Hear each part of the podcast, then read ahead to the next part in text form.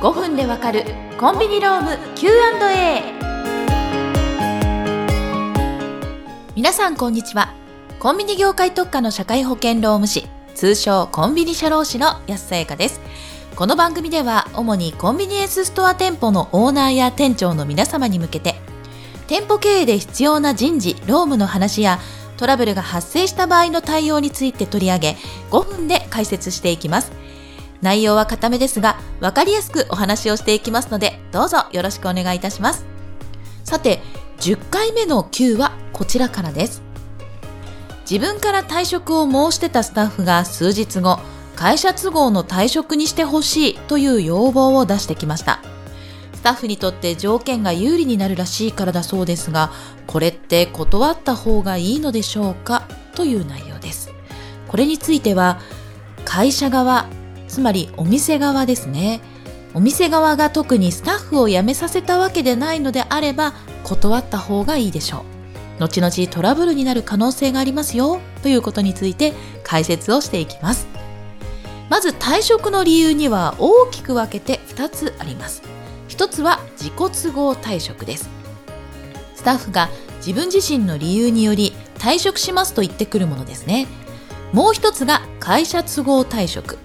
例えばお店の閉店により働けなくなった場合や業績の悪化に伴うリストラ採用時に提示された労働条件とあまりに違う不利な労働条件で働いたスタッフが退職をするなどお店側に要因があってスタッフが退職をする際に会社都合となります。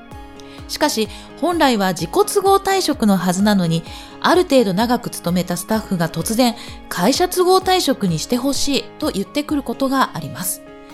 インターネット上では会社都合退職にしてほしいと会社に言いましょうというサイトが多数存在しており、それを見聞きしたスタッフがこれはいいということで交渉してくるのです。それではなぜ会社都合退職になるとスタッフにとって有利になるのでしょうか？実はこれは雇用保険に入っているスタッフにとっての話なんですが自己都合退職と会社都合退職とで大きく条件が変わってくるからなのです具体的には失業保険、正式には失業等給付の基本手当というのですが、ここではわかりやすく失業保険とお伝えします。失業保険がもらえる条件やタイミングに大きな違いが出てきます。自己都合退職の場合は最低でも非保険者期間が1年必要であり、退職後7日間の待機期間の後3ヶ月の期間を待ってから失業保険を受け取ることになるんですね。これに対し会社都合退職の場合は非保険者期間が半年以上でよく7日の待機期間後すぐに所定の手続きを経て失業保険を受け取ることができるのですまた状況によってはもらえるトータルの金額にも違いが出てきます。これは仮に今の職場を退職してすぐに次の職場が見つからない場合3ヶ月の支給保留期間があるとその間の生活費を稼ぐ術が限られてしまうことから不利な条件で退職をすることになった人がもらいやすい仕組みになっているんです。一部自己都合退職であっても条件によっては失業保険を早く受け取れる場合もありますが自己都合と会社都合の違いでこれだけ有利になるのならとスタッフの申し出に対し優しいオーナーが快く会社都合退職にすることを見かけるのですがこれは少し待った方がいいです。なぜかというと会社都合にしたということはお店やそのスタッフにとって不利になる可能性も出てくるからなんですね。最初にお店の面から見ていきますとまず助成金の受給に影響が出てきます。これは雇用関係助成金という厚生労働省が行っている助成金事業のことなんですけども例えば一定条件のもとアルバイトや契約社員から正社員に切り替える制度を入れた事業所で1人当たり57万円が受給できるキャリアアップ助成金というものがあります。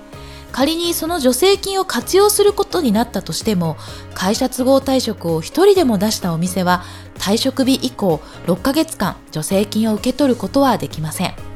すでに受けている後に会社都合退職者がいることが発覚した場合には助成金の返還を求められることもあります。助成金の受給を検討しているあるいは受給申請を進めている場合には注意が必要です。また、一度でもその状況を許してしまうと、他のスタッフにも知らない間に広がってしまい、次から次へと同じような申し出が出てきてしまうことにもなりかねません。それだけでなく、安易に会社都合退職に応じたことで、そのスタッフの採用活動や次の就職先に少なからず不利な影響を与えてしまうこともあります。そうなると、スタッフの次の夢や目標を応援しようと思っていても、真逆の状態を引き起こしてしまいかねません。スタッフが自ら退職を申し出てきた場合は、その理由をヒアリングするとともに、正しい手続きを行うことをお勧めします。最後に今回の質問からは少し外れますが、これまでの逆、つまり会社都合なのに自己都合退職にするのも当たり前の話ですが危険です。本来は会社都合退職なのに助成金をもらうためというような理由で勝手に自己都合退職にするとトラブルのもととなります。先にお話しした通り、失業保険の受給にも違いが出てくるため、仮にスタッフがハローワークで本当は会社都合で辞めさせられたのに自己都合に変えられたという話をすると会社に調査が入ることになります。また仮にこの手法で助成金を受給することになると不正受給につながります。やはり無用なトラブルを生み出さないためにもお店として正直な対応をしていくことが大切ですね。以上、今回の Q は自ら退職を申し出たスタッフが会社都合にしてほしいと言ってきた場合の対応について見てきました。5分でわかるコンビニローム Q&A。お相手はコンビニ社労士の安さやかでした。それではまた次回お会いしましょう。